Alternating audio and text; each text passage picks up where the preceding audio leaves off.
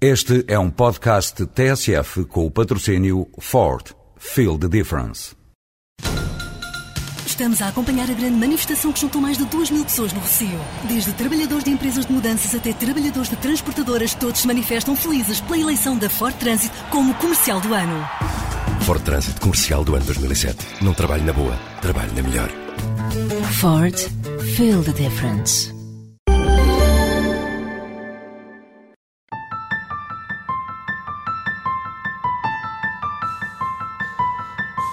A semana passada, o coração traiu um guarda-redes fora dos postes. Houve urgências e marchas lentas, professores agredidos e universidades em sobressalto, surpresas no éter e regressos mais do que anunciados, acordos e braços de ferro, emprego, desemprego e alcoa que se faz tarde, estatísticas e Conselho de Estado, políticos falando da felicidade que há na derrota, vencedores entre inimigos e tapetes vermelhos. E na noite das estatuetas, And the Oscar goes to o vencedor foi Martin Scorsese. Did you double check the envelope? There's, I, thank you. So, I mean, I, uh, I'm overwhelmed um, um, with this honor with the Academy, and al- also the honor of um, being presented by my old old friends. We go back 37 years. I'm so moved. I'm so moved. No palco da Academia, um político em retiro foi cheirar o ambiente e colheu de uma verdade inconveniente mais do que 15 segundos de fama. Even though I honestly had not planned on doing this, I, I guess with a billion people watching, it's as good a time as any. So, my fellow Americans, I'm going to take this opportunity right here and now to formally announce my intention. Na noite mais estrelada da rádio, um político temporariamente resguardado comentou o estado das artes. Na tabela dos vencedores é indiscutivelmente o Martin Scorsese, embora eu acho que o melhor do filme não leva Oscar, que é o Jack Nicholson, e este não é o melhor filme dele, mas é um grande filme. O comentador que não se cansou de outras fitas voltou à boca de cena em horário nobre com um argumento original e deu um passo em frente. A situação do CDS preocupa-me. Se as coisas estivessem bem, eu não daria este passo. Mas não estão e por isso vou dá-lo. Nunca fui favorável a congressos extraordinários. Sou fiel a esse princípio e por isso não o pedirei. Mais um ponto na agenda do Conselho Nacional, como disse Maria José Nogueira Pinto. Um ponto decisivo para aquilo que Manuel Monteiro, antigo líder, não tem dúvidas de que será a clarificação à direita. Monteiro não perdeu tempo a situar portas em terrenos, digamos, mais centristas, no que vislumbrou, aliás, uma apetecida oportunidade para a nova democracia. Portas lançara já ao campo que designou como de centro-direita o desafio para uma nova caminhada, sem demoras. O CDS ficará livre de fações e será senhor do seu destino. Defenderei em Conselho Nacional este caminho. Terá de ser em breve, porque há eleições na Madeira. Se o Conselho Nacional aprovar este caminho, os militantes conhecem-me. Sou uma pessoa consequente e, por isso, nesse caso, serei candidato à presidência do CDS. Que as urnas falem, que vença o melhor e que não exclua ninguém. Ribeiro e Castro fizeram saber que não iria comentar em cima da hora o regresso de Portas, do qual, aliás, se dispôs a perder mais do que pitada. À hora da comunicação, estaria ocupado com a festa de anos de um filho. Portas prometeu desobrigá-lo da liderança do partido o mais depressa possível. Foi isto no mesmo dia em que Santana Lopes propôs, na reunião do grupo parlamentar do PSD, um referendo sobre a OTA. Pensei primeiro em fazê-lo por outra via que a lei permite, que é via das assinaturas e, portanto, da iniciativa popular, mas leal ao meu partido, como sou sempre, coloquei a proposta de um eventual referendo sobre um novo aeroporto eh, nas mãos do partido e se o partido entender assumir, eh, não, não deve ser partidarizado, eh, mas também no referendo à interrupção voluntária da gravidez, houve partidos que propuseram e depois, com certeza, a sociedade civil assumiu o debate. Marcos Guedes haveria de explicar que a OTA não é assunto que possa ser tratado em referendo por ser matéria administrativa, mas a reunião serviu ainda a Santana para criticar o modo como a direção do partido tem feito oposição e as opções que está a tomar na crise da Câmara de Lisboa. Críticas diretas a Marcos Mendes que não foram desenvolvidas diante dos microfones. Há uma série de posições que não têm estado claras. Para mim e para muitos militantes do partido, nos últimos tempos e, e temos que as clarificar. Às vezes na política é assim. Na semana passada, a asa esquerda do Parlamento acordou o projeto de lei que despenaliza a interrupção da gravidez até às 10 semanas. Alberto Martins falou em prudência e equilíbrio. Esta lei é uma lei prudente, é uma lei equilibrada, é uma lei que respeita aquilo que é o valor essencial. E o valor essencial é a decisão livre, responsável e consciente da mulher, que ela possa livremente consagrar aquilo que os portugueses consagraram a livre opção da mulher na interrupção voluntária da gravidez até às 10 semanas em estabelecimento de saúde legalmente autorizado. Bernardino Soares congratulou-se. O PCP congratula-se com o consenso gerado com este texto, que não é certamente o texto de nenhum partido dos partidos que o subscrevem, mas é um texto equilibrado e que permitirá uma rápida aprovação da lei no sentido de pormos fim a um capítulo negro da história portuguesa e da história legislativa portuguesa, que é o capítulo da penalização das mulheres que recorrem interrupção voluntária da gravidez. A bloquista Helena Pinto sorriu finalmente. Temos finalmente uma lei justa, uma lei digna, uma lei defensora e respeitadora dos direitos das mulheres. Pensamos também que é uma lei que, respeitando o direito à objeção de consciência, fica bem claro que a objeção de consciência não pode impedir o completo cumprimento desta lei. O líder da bancada social-democrata já sabia que o PS não deixaria que os outros fizessem por si a lei, mas há aqui, para Marcos Guedes, laivos de sectarismo. O líder parlamentar do Partido Socialista tinha anunciado aqui na Assembleia da República que iria procurar uh, uh, ter uma, uma, apresentar uma proposta que fosse equilibrada e que tentasse recolher várias sensibilidades. Registro que houve a preocupação da parte do Partido Socialista de eh, fazer uma negociação com o Partido Comunista e com o Bloco de Esquerda e nenhum contacto houve com a direção da bancada do Partido Social Democrata. É a única coisa que nesta altura eu posso registrar. E na bancada do PSD, outras vozes, como a de Miguel Relvas, que deu a cara pelo sim, insistiram na ideia de que esta lei não deveria ser um assunto de partidos, mas da sociedade. Eu não sei contra quem o PS corre esta rapidez, esta vontade de fazer eh, às escondidas uh, acordos políticos sobre essa matéria, a vontade em querer, em muito curto espaço de tempo, aprovar uma lei que deve ser aprovada a melhor lei. E mesmo quem esteve no não deve dar o seu, o seu contributo. Mas enfim. Foi a semana passada com um país atónito assistindo à roupa suja na Casa de Doutores. Luís Aroca, reitor da Universidade Independente, decidiu exonerar o vice-reitor Rui Verde e deu também guia de marcha a uma série de outros responsáveis do departamento. A Universidade suspendeu aulas por uma semana, enquanto se produzia, para a opinião pública, mais um argumento original. Luís Aroca e os 37 crimes. O Oliveira tinha dois lugares. Um vice-reitor, que era só vice-reitor, porque eu o tinha nomeado vice-reitor. E tinha o outro que era o dele, com o qual ele controlava as massas e controlava as patifarias todas, que era esse. Mas ele foi eh, destituído porque está indiciado por vários crimes? Em parte, mas não só por isso, também porque roubava por muitas coisas. Mas os tais 37 ou 47 crimes que ele está indiciado também tornam inviável ele continuar. Ainda Luís Aroca e a justificação de razões para o uso da espada. O Rui Verde e a pandilha, chamamos dele, ou a máfia dele, eram seis ou sete pessoas. As outras tais 25 pessoas não têm nada a ver com essas. É o número de quadros superiores do ensino e universidade em que eu pedi para ver os projetos, os planos, as maneira de ensinar, as, as, didáticas, tudo isso. E para isso é que eu dei uma semana, revê-se, o que estiver em condições segue, o que não está em condições substitui-se. Rui Verde, o vice-reitor exonerado, reagindo à saída de cena. Quanto à parte de vice-reitor, o reitor pode exonerar e nomear quem quiser. Quanto à parte de presidente do Conselho de Administração, não pode, não houve Assembleia nenhuma, portanto, na realidade, eu não fui destituído Presidente do Conselho de Administração. O que o reitor se rodeou foi de 20 capangas e me, e me expulsou à força. Estamos num Estado de Direito e, o, e, os tribunais irão cumprir a sua função. Rui Verde, desmentindo acusações. Desconheço, eu assinei muitos documentos e assino todos os documentos, mas não é a reitoria que é polícia, nem a reitoria que são tribunais. A reitoria não, o reitor. O professor Luís Aroca já na, na na livre, na autónoma e, pelos vistos pela terceira vez, eh, arranja confusões variadas, não se consegue estabilizar em lado nenhum. Está a dar a entender que se trata de uma perseguição pessoal? Não, não, obviamente que é uma luta pelo poder. Eh, a universidade estava a retomar a sua força e a família Aruca resolveu ocupar o poder na universidade. Não tem poder para isso. que a maioria da, das ações são minhas, isto foi tudo uma ilegalidade completa e uma coisa bárbara, não é? Cenas de um dia na Universidade Independente. Na semana em que a escola foi notícia por novas agressões a professores. A Escola do Cerco foi um dos últimos takes de um filme com 400 planos de violência contra professores no último ano. Maria cercada e agredida. Pior ainda, foi no Lagarteiro. Quando voltei para dentro da sala de aula, estavam lá dois alunos alheios à minha turma, facilmente entram na escola do Lagarteiro, e dizem, oh Igor, queres que eu vá chamar a tua mãe? E o Igor diz que só quer a mãe, que só quer a mãe.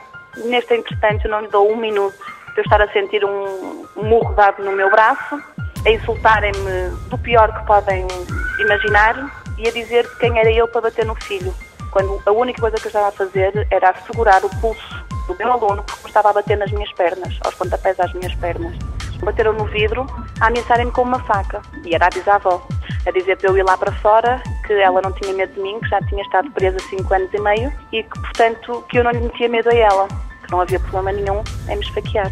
Eu sou ameaçada de faca cá fora. O que me distanciava de mim e da bisavó era um vidro. Como devem calcular, eu entrei em pânico. Ninguém chamou a polícia, ninguém chamou nada e eu, com medo de represá-las, também não chamei. João Grancho, da Associação SOS Professor, comentou na rádio os casos cada vez mais frequentes de agressões de pais de alunos a professores. Este tipo de situações tende a aumentar uh, exponencialmente. E é verdade que uh, se não se atalhar com, uh, acho até com alguma, vá lá, rudeza e mesmo com ação concreta sobre estes processos de agressão, nós vamos ter cada vez mais agressões a professores, mais e a outras entidades ou outros atores da, da própria comunidade. Na quinta-feira, a Comissão do Mercado de Valores Mobiliários aprovou a nova proposta de remuneração da Sonaicom aos acionistas da PT, que reuniu forças em Assembleia Geral.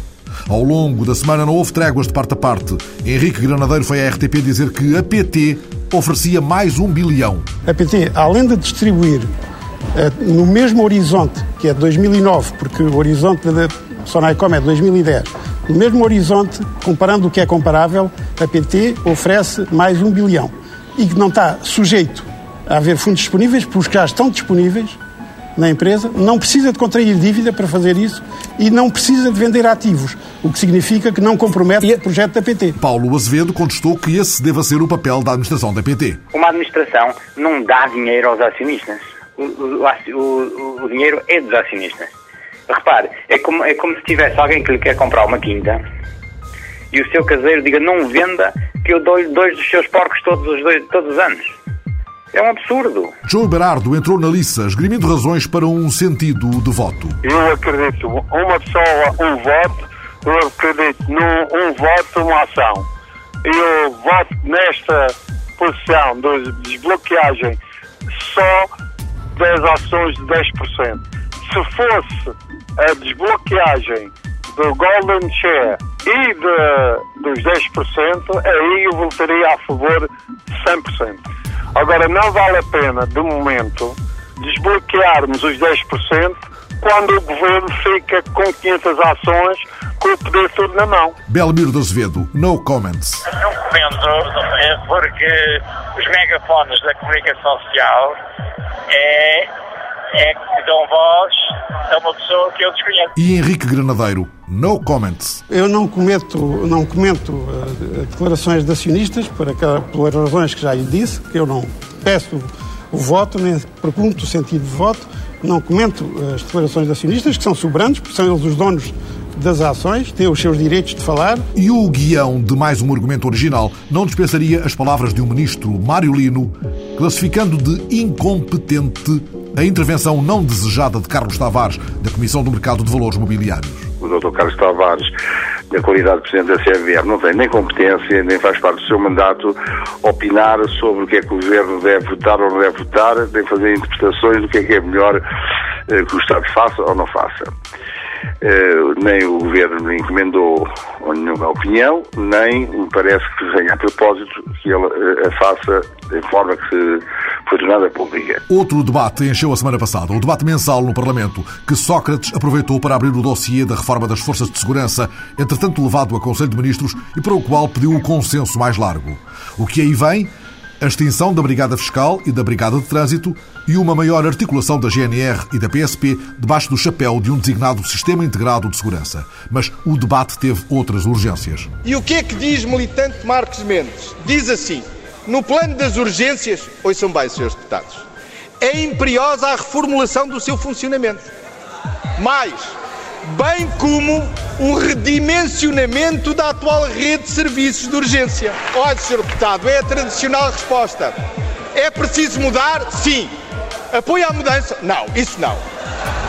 Isso deve ser feito? Sim, deve ser feito. Então, vamos fazê-lo? Não, isso não, não vamos fazer. É que o Sr. Deputado não lidera. O Sr. Deputado apenas vai a reboque. O Sr. Deputado segue. Há contestação? Então lá estou eu, ao lado dos contestatários. E, Sr. Deputado, eu não lhe pretendo ensinar nada, mas uma coisa lhe digo: andar a reboque nunca foi fator de credibilidade para nenhuma liderança política. A única coisa que eu constato é que o senhor sabe ler e ler com atenção, incluindo os meus textos, o que muito me satisfaz. Senhor Primeiro-Ministro, a reestruturação que o senhor está a mandar o seu insubstituível Ministro da Saúde fazer é uma reforma que tem sido ditada por um espírito de arrogância, que tem sido conduzida com instabilidade e com insegurança de uma forma atabalhoada, completamente atabalhoada. E falou-se de emprego e desemprego num sobe e desce de argumentos e estatísticas. Em 2006, o desemprego cresceu de 7,62 para 7,66. Subiu 4 centésimas. O facto é este: é que esta taxa de crescimento é mais baixa desde 2001. O senhor Primeiro-Ministro pode fazer a ginástica que quiser, ainda por cima é bem ginasticado, mas uh, o problema de fundo é que o, des o desemprego está a aumentar. E, como alguém disse, Portanto, bem pode o Sr. Primeiro-Ministro torturar a estatística até ela dizer o que o senhor quer que diga. Mas a verdade é que o desemprego em Portugal está a aumentar. O que aconteceu em 2005 foi que o desemprego aumentou em 2005, diminuiu em 2006 e voltou a disparar no final de 2006. Portanto, temos aqui duas bossas. Se o Sr. Primeiro-Ministro fizer uma média, dá os tais 0,4. Mas ao Sr. Primeiro-Ministro, se o Sr. Primeiro-Ministro vir um camelo com duas bossas e lhe tirar uma média, pode dizer que é uma mula. Mas que é um camelo é. Eu acho que o senhor já não é um exemplo de insensibilidade social. Eu acho que o senhor está mesmo autista. Autista. Exatamente. Autista é o que o senhor está. Exatamente. O senhor não vê que a taxa de desemprego está a subir e que estamos em 8,2%? O senhor é o único português que não vê. E no fim do debate, Sócrates foi ao colóquio organizado pelos deputados socialistas sobre a transformação da política na era da globalização, com o filósofo basco Daniel Inerariti. A repórter Teresa Dias Mendes juntou na rádio os sorrisos e as citações de um político pronto para o que chamou momento supremo, o momento da derrota. O momento em que seremos felizes para sempre. Inspirado pelas palavras do filósofo basco José Sócrates, primeiro-ministro mostrou a outra face. Até me recordei do tempo que passei na oposição nos últimos três anos antes de candidatar. Era deputado e tínhamos tempo para ler, para intrigar. Sim, José Sócrates também intrigou. E até para falar dos outros. Agora, no pleno exercício do poder e a meio do mandato, vem-lhe à memória uma resposta dada pelo ex-Beatle George Harrison. Felicidade é abrir os jornais e não falarem de nós. Isto é uma coisa que nós almejamos, mas que só se alcança no momento supremo. E qual é esse momento supremo? É o momento da derrota. Quando formos derrotados e passarmos à condição de oposição, então aí sim poderemos viver felizes toda a vida. Um momento de descontração para não levar à letra, bem entendido, ainda que Sócrates, embalado nas citações, falasse de Jaime Gama. Todos nós aprendemos muito com ele ao longo dos anos. E ele costuma dizer o seguinte: a carreira do político é a única que termina sempre com uma derrota. Portanto, podemos ter isso por certo. Até lá, à derrota, Sócrates assume o gosto pelo exercício do poder e cita o convidado, Daniel Inenariti, quando este afirma que a política é a aprendizagem do convívio com a decepção. Porque se há treino que os políticos têm que ter, é aquele que resulta do convívio com a decepção e das forças morais que têm que encontrar para responderem a essa decepção. Felizmente, eu não tenho muito que me queixar das decepções na vida política. E a semana passada, Felizes para Sempre, por alguns instantes, Fidel e Hugo Chávez em direto na rádio. Dime, dime. Pregúntame, interrógame. Oye, tú no sabes qué, qué alegría nos da oír tu voz y saber que estás bien. Fidel e Chávez, por instantes, felizes para sempre, a semana passada.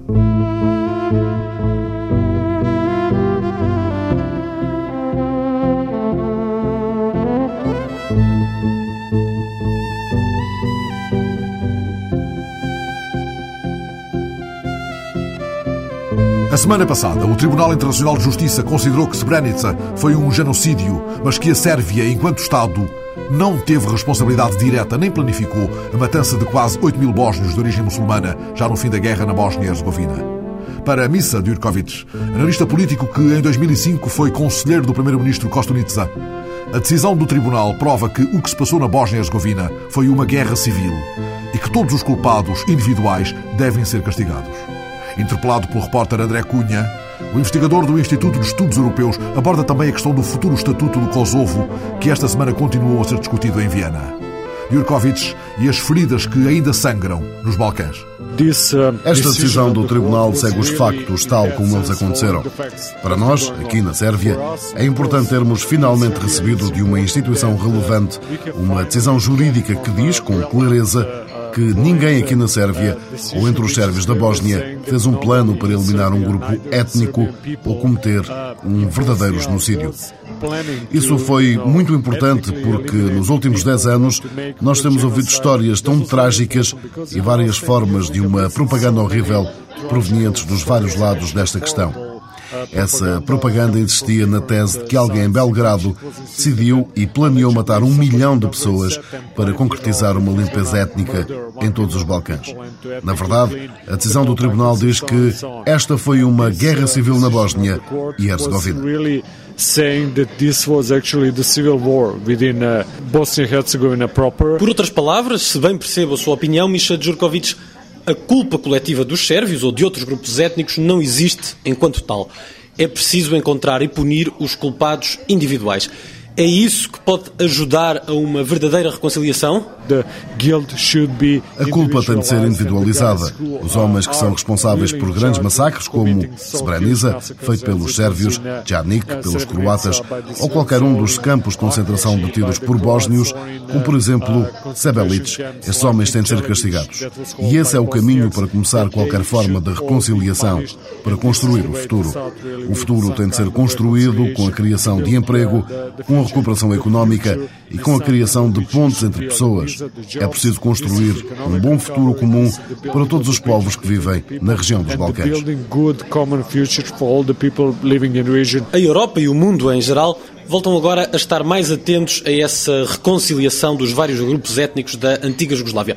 No caso do Kosovo, Misha Djurkovic, as negociações continuaram esta semana que passou em Viena, mas sérvios e albaneses parecem estar cada vez mais de costas voltadas. Ainda não há uma fronteira, mas há já um muro a separá-los. Eu penso que o mais importante nesta questão do Kosovo é verdadeiramente encontrar uma forma de reconciliar novamente as pessoas. É preciso encontrar uma maneira de melhorar os contactos entre Belgrado e Pristina, entre a Sérvia e os albaneses do Kosovo. Seja qual for o desfecho desta questão, no estatuto final do Kosovo, se essa solução deixar os dois lados ou um dos lados insatisfeito, isso significa que vamos ter problemas nos Balcãs. Isto é apenas uma decisão a curto prazo. O verdadeiro problema é o futuro comum e saber como é que queremos que a Sérvia e o Kosovo e os sérvios e os albaneses venham juntos para a Europa e participem no mercado comum. É preciso encontrar uma solução que seja aceite por ambas as partes, especialmente pela Sérvia, que ainda tem as chaves para muitas outras questões nesta região. A Sérvia tem que receber algo e não pode ser humilhada. Aos olhos de Belgrado, Misha Djurkovic, parece uma imagem difícil imaginar a Sérvia olhando-se ao espelho com um Kosovo independente como vizinho, tal como a Croácia, a Bósnia e Herzegovina ou a Macedónia. Isso parece-lhe possível pela forma como as negociações têm evoluído? Creio que há muitas coisas que podiam ser oferecidas à Sérvia. E não estou a falar apenas de algumas ajudas financeiras para a Sérvia, de certa maneira, vender o Kosovo, ou de promessas de uma entrada mais rápida na União Europeia. Temos de falar em compensações territoriais, na possibilidade de controlar alguns recursos naturais e também, por exemplo, na possibilidade dos investimentos sérvios de longa data serem de alguma forma recuperados. Infelizmente, nós não estamos a assistir a verdadeiras negociações em Viena. Resta-me apenas esperar que essas negociações estejam a acontecer nos bastidores.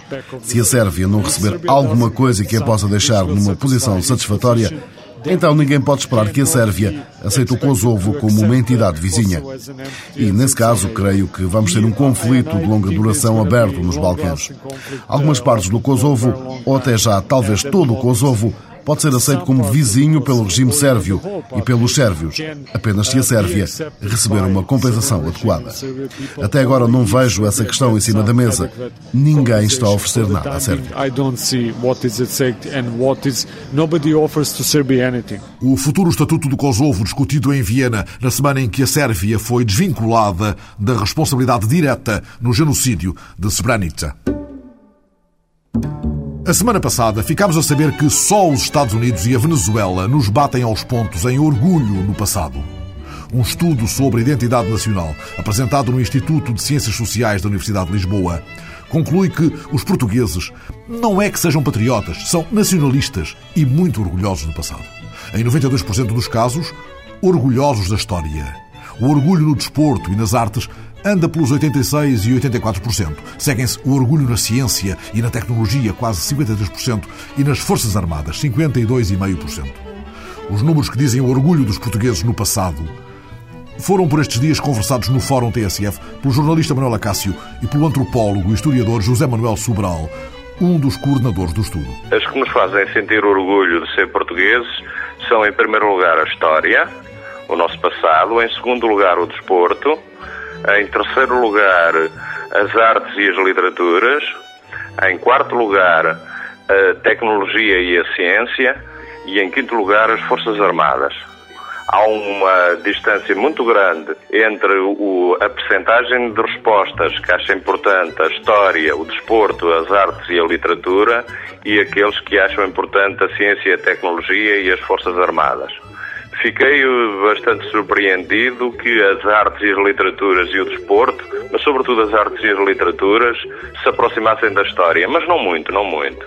Penso que há uma percepção muito generalizada do campo artístico e literário em Portugal é muito forte. Repare que todas as mensagens das últimas décadas em Portugal têm sido destinadas a sublinhar alguma especificidade portuguesa e alguma qualidade portuguesa nesse domínio há todo o movimento em torno da canonização e internacionalização da figura do Fernando Pessoa, que teve um grande êxito, digamos, em termos internacionais. Há o facto do Prémio Nobel ter sido concedido ao Saramago, a própria internacionalização de uma figura como António Lobo Antunes e a consagração internacional com profundo eco interno e muito difundida que somos importantes em termos arquitetónicos, nomeadamente através da figura do Álvaro Cisa Vieira, ou no cinema português, sobretudo através do Manuel de Oliveira e do que o cinema português representa, digamos assim, algo especificamente importante a nível internacional. A percepção mais difundida dos portugueses enquanto coletividade histórica no tempo é de que a história portuguesa foi muito importante. Ela pode ser descrita como sendo algo a caminho do apogeu, digamos, a primeira dinastia de Portugal, o Portugal medieval. O apogeu construído no século XVI com o Império Colonial, sobretudo depois da viagem para o Índico de Vasco da Gama e depois, digamos, um período de decadência, o que se torna muito nítido a partir do século XVII. Portanto, o apogeu é colocado no século XVI, é celebrado de algum modo esta visão da história em crescendo pelos próprios Lusíadas do Luís de Camões e isso nunca mais foi abandonado, essa percepção, digamos, de uma grande glória passada. E tem sido reproduzido, mesmo depois do fim do Império Colonial, tem sido reproduzido sobre as mais diversas formas, os portugueses pioneiros no diálogo cultural, os portugueses eh, como alguém de muito especial, sendo uma potência relativamente pobre e um povo escasso em termos de efetivos demográficos, mas capaz, digamos, de construir uma história, digamos, maior do que as suas capacidades económicas, demográficas e políticas, como pequeno Estado na periferia da Europa, poderia supor. Um pequeno Estado e um povo orgulhoso dos feitos da história, orgulhoso do passado. Neste quadro de fundo se podia também inserir o recente debate sobre a nacionalidade de Colombo, Cristóvão Colombo, de quem o historiador Manuel da Silva Rosa, coautor com Eric Steele da obra O Mistério de Colombo Revelado, voltou a dizer a semana passada em Cuba. Era almirante português e sonhou vastos mundos neste mar de trigo. Manuel da Silva Rosa investiga há mais de 15 anos os mistérios sobre a nacionalidade e a vida de Colombo, Colón, e regressou a semana passada à Vila Alentejana de Cuba onde a repórter Maria Miguel Cabo o ouviu defender a tese de que Colombo não foi, não senhor, um humilde tecelão de Génova, feito aos mares a descobrir Américas, mas um almirante português que executou a missão secreta de Dom João II em Castela, no interesse da coroa portuguesa, no auge dos descobrimentos. Acredita que está cada vez mais perto da verdade e que Cristóvão Colombo foi, sem dúvida, um nobre navegador português. Uma vida de contradições e enigmas que o historiador Manuel da Silva Rosa investiga há mais de 15 anos nos Estados Unidos. O Mistério Colombo Revelado, publicado em outubro, reuniu na Biblioteca de Cuba mais de 50 pessoas em torno das diferenças entre a tese portuguesa e italiana. Existiu na Itália, em Génova, um Cristóforo Colombo. Agora, o que não se consegue provar é que esse Cristóforo Colombo foi a mesma pessoa que se chamou Cristóvão Colón em Portugal e em Castela e que descobriu as Américas. Era um nobre, tinha um brasão de armas, era casado com uma pessoa nobre em Portugal, era muito conhecido pelo rei de Portugal e era uma pessoa instruída em geografia, em álgebra, geometria, latim, castelhano, português. Dois homens diferentes, o um nome em comum, a polémica que Manuel da Silva Rosa acredita estar perto do fim. Diz o historiador que Cristóvão Colombo, conhecido por Colombo, era um espião de Dom João II em Castela. Dom João II usou Cristóvão Colombo tanto para entreter os reis católicos como para desviá-los para longe da Índia e longe da rota da Guiné. A traição de altos nobres a Dom João II em 1484 terá sido o pretexto para infiltrar o navegador na coroa de Castela, para onde fugiu a nobreza infiel ao rei. Foi em nome desta estratégia que os documentos sobre este português misterioso terão sido destruídos ou falsificados. Ele apresentou-se em Castela logo depois das eh, traições contra Dom João II e fugiu nessa mesma altura em que os altos nobres de Portugal também fugiram para Castela, se escondendo do rei Dom João II, mudando nomes, e Cristóvão Colón também assumiu um nome diferente do seu verdadeiro nome em 1484, quando fugiu para Castela. Apresentando-se como Cristóvão Colón, o navegador terá deixado para trás a identidade portuguesa. No livro, o historiador Manuel da Silva Rosa explica a possível origem deste nome falso. Uma das melhores opções como decifrar o nome, a assinatura em código que o almirante usava, como sendo Salvador Fernandes Zarco e Colonna. E sendo o último nome dele Colonna, ele tirou o A fora para se tornar em Colón. Porque em grego quer dizer membro e realmente como sabemos, em Portugal havia pelo menos quatro ordens uh, militares: havia a Ordem de Avis, havia a Ordem de Santiago, havia a Ordem de Cristo e havia a Ordem de Crato. E uma pessoa, para escolher um nome que especificamente quer dizer membro, talvez estava-se a referir que era membro de uma dessas ordens. Um segredo que, no entender do historiador, está no casamento de Colón com uma nobre portuguesa. A esposa de Cristóvão Colón em Portugal era uma membro da Ordem de Santiago.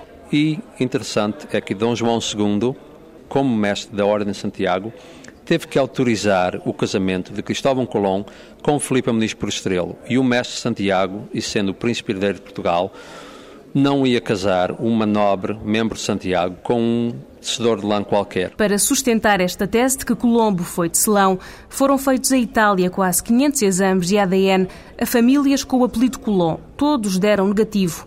É na busca de resultados positivos que Manuel da Silva Rosa avança em Portugal com exames genéticos para comprovar a linhagem do navegador. Eu estou a trabalhar com o Duque de Bragança, com análise de ADN, com a Universidade de Granada, professor José Laurente, a ver se nós conseguimos chegar a um ponto com uma provas científicas que podemos dizer que realmente Cristóvão Colombo foi ou não foi um parente da Casa Real Portuguesa. Nas curvas da investigação, Manuel da Silva Rosa não arrisca dizer onde terá nascido Colombo. Essa tarefa tem ocupado o núcleo dos Amigos da Cuba, empenhado em demonstrar a naturalidade alentejana do navegador. Baseado numa imagem de Colombo, atualmente no Alcazar Real de Sevilha, Carlos Calato, presidente do núcleo, acredita que não faltam provas desta ligação.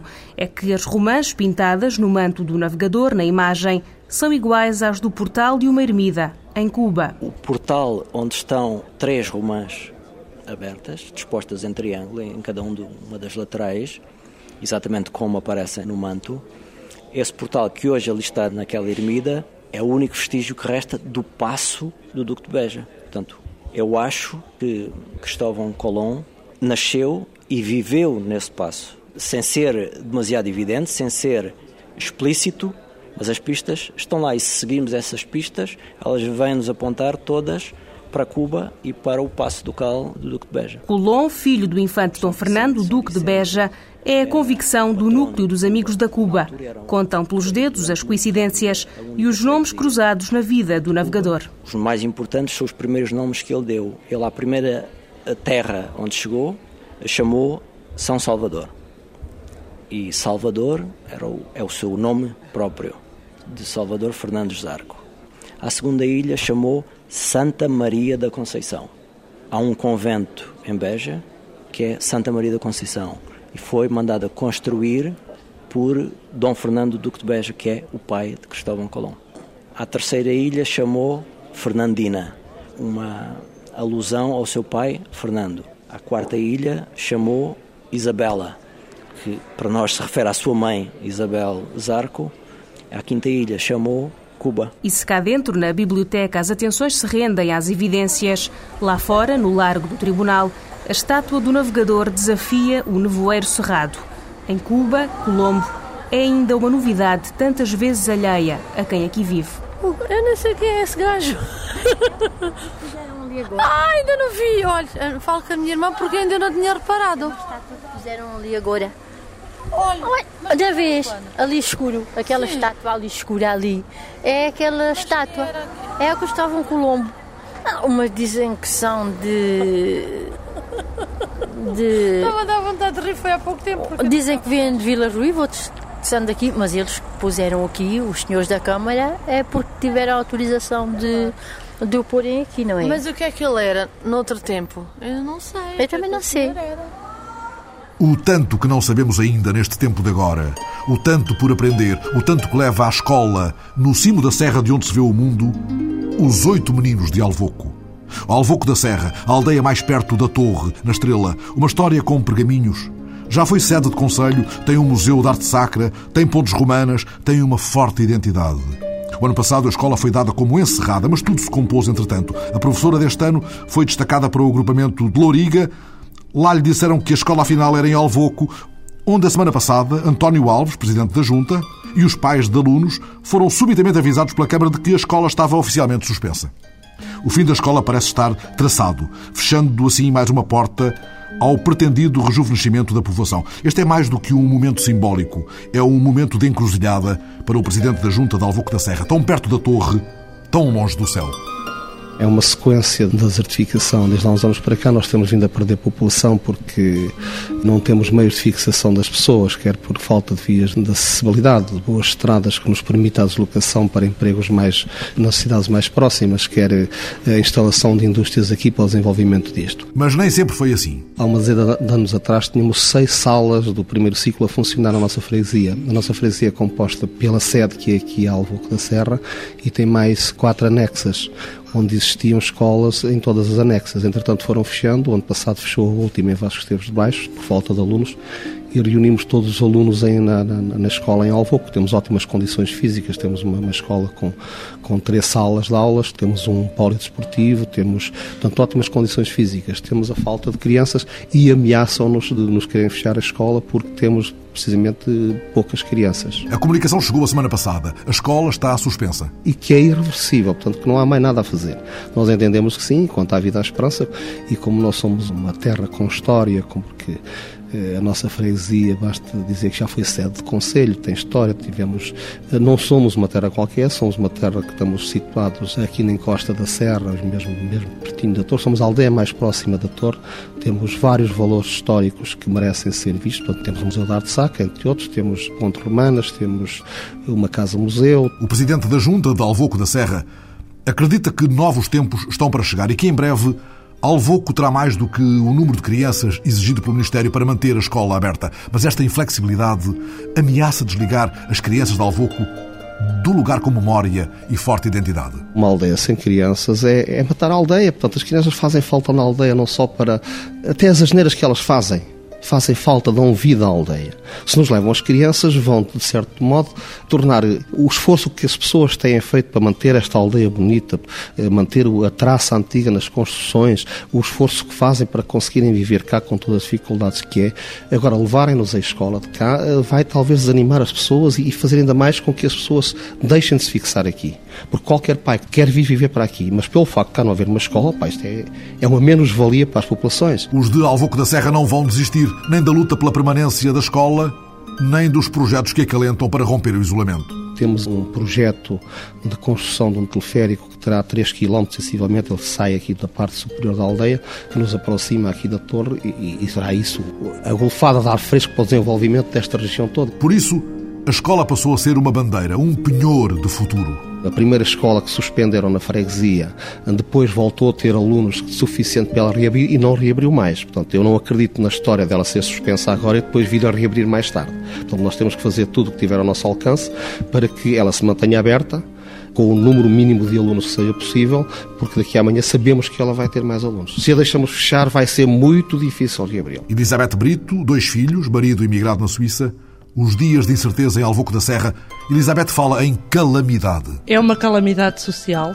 na nossa freguesia, é uma calamidade sentimental e é uma calamidade educacional porque os nossos filhos estão a ser criados aqui neste meio social porque nós temos esse direito e escolhemos educá-los aqui. É uma opção vivermos aqui e educá-los aqui. Elizabeth Brito invoca a excelência da escola de Alvoco. Há 20 anos, diz ela, esta escola garante a alimentação das crianças. É uma escola bem equipada e com bons resultados. Nos últimos 10 anos tem tido quase 100% de sucesso escolar. Abandono escolar também não conhecemos e nós queremos continuar assim. É essa a nossa reivindicação. É querer continuar a educar os nossos filhos pedagogicamente, mas também no meio social onde nós nascemos, onde eles nasceram e nós queremos continuar assim. Assim, cada vez mais perto da Torre, mais perto do mundo, mais perto do céu, onde corre, em órbita à Terra, a 28.500 km por hora, a Estação Espacial Internacional. Foi para lá que ligaram 34 alunos do Conselho de Oeiras a semana passada. Às 15h51 em ponto de segunda-feira, contacto estabelecido a partir do Observatório Espacial de Oeiras com a tripulação da ISS, que está em órbita desde setembro de 2006 e deve regressar à Terra já em abril. A repórter Maria Miguel Cabo testemunhou a primeira comunicação direta entre jovens estudantes portugueses e astronautas em missão no espaço. This is Gaston Battels, Oscar November 4, Whiskey Fox, 20 minutos antes da hora marcada em Oeiras, começou o contacto com Bruxelas. Em fundo, as ondas da Associação de Amadores de Rádio na Estação Espacial Internacional. A organização, fundada há sete anos, tem o apoio das agências espaciais para tornar a ciência mais acessível aos jovens. Our school today is Camilo Castelo Branco High School in Carnagide the school Manuel Vaz in Barcarena and the school Jorge Mineiro de Jesus. Depois da apresentação e ultimados os pormenores, a ligação estendeu-se à Austrália. Foi de lá que vieram as indicações para a conversa que não tarda irá começar com Sunita Williams, a astronauta da NASA, a bordo da Estação Espacial Internacional. Portugal. Alinhados em fila, de repente a sala torna-se pequena para o tamanho da missão. Tiago, 17 anos, é o primeiro a falar para o espaço. My name is Tiago. Isn't it difficult to live in a small, closed space during so long time? Over. Yeah, I go, no, well, it doesn't really feel like a small space. It's about the size of a, inside of a 747 jet. Na órbita da Terra, a uma altitude de 350 km e à velocidade de quase 29 mil km por hora, Sunita Williams confessa que lhe parece muito o espaço que partilha com mais dois astronautas a bordo da Estação Espacial Internacional. Particularly for just three of us, over. My name is Joana Milão. What kind of food do you eat? Over. We have a selection of Russian food and American food at this moment in time. Carne, ovos e vegetais são alguns dos alimentos pré-cozinhados a bordo da Estação Espacial. Uma seleção de comida russa, americana e mesmo indiana que vai alimentar os tripulantes até abril, quando regressarem à Terra. We just heat up the food, over. My name is Ana Cristina. Is there any process of recycling water in space? If so, what is it? Over. It's a great question. As a matter of fact, there is. Sunita Williams respondeu a quase 20 perguntas sobre o processo de reciclagem de água a bordo da estação, os níveis de oxigênio, o trabalho, os tempos livres, as saudades. Foram 15 minutos numa corrida sem fronteiras contra o tempo. Portugal, please, and greetings. Terminado o contacto, estes foram os primeiros jovens portugueses a partir de Portugal a contactar com astronautas numa missão espacial. This is the very first Irish school contact ever performed with a Portuguese school. So, ladies and gentlemen, we have shared a moment of history. Este contacto histórico é o resultado do trabalho desenvolvido nos últimos anos pela AMRAD, em cooperação com as agências espaciais, que, no entender de Mariano Gonçalves, presidente desta associação, têm criado todas as condições necessárias. A Estação Espacial Internacional e a maior parte das naves tripuladas hoje em dia dispõem de equipamento alternativo redundante para situações de emergência no âmbito do serviço de amadora e é aproveitando esses meios que depois traz estas orientações educativas e pedagógicas que têm a ver com as ocupações de tempos livres e enfim, com a procura de espaços ocupacionais alternativos. A Maria Inês e a Catarina participaram no projeto que envolveu alunos dos 6 aos 18 anos. Gostei, porque é uma experiência única. Alguma vez tinhas pensado em falar para o espaço? Nu- nunca. O que é que sentiste? Senti muito, muito, muito nervosa e foi muito bom. Uh, nem, nem tenho palavras, foi um. Acho que é único. Para o próximo sábado, dia 10, está marcado um novo contacto, via satélite, entre o Centro de Juventude de Oeiras e uma escola na Holanda. Mais uma ação inserida no projeto educativo da AMRAD, a Associação Portuguesa de Amadores de Rádio para Investigação, Educação e Desenvolvimento, uma organização privada de profissionais de engenharia, técnicos e professores que pretende sensibilizar crianças para novas profissões ligadas à ciência e tecnologia. Assim nascem, por vezes, espantosas revelações, como aquela que por estes dias foi notícia nas televisões, o caso de Horácio, o menino mexicano de 11 anos que, em criança, trocava os brinquedos por livros sobre dinossauros e estuda já fósseis na universidade. Vimos há dias Horácio, 11 anos, dando uma conferência de paleontologia para um anfiteatro repleto. Os professores de Horácio dizem que ele é o estudante com mais futuro no México. Pensei muito em Horácio ao ver a semana passada meninos de uma escola de mação debruçados sobre o arqueólogo Pedro Cura, aliás, Andacatu, numa oficina ao ar livre no Museu Municipal. Aprendem todo o processo que é fazer arqueologia, que não é só escavação, não é só estarmos de pincelzinho, há também um trabalho de laboratório, há também um trabalho de desenho, de, de recolha, de marcação, de registro e pronto, eles ficam com a noção do que é a profissão arqueólogo. Os meninos que fazem roda à volta do Andacatu lançam a flecha para a outra margem e acertam sobre a crina do cavalo do Ocreza no segredo do teorema de Pitágoras. É uma história que havemos de escavar na semana que vem.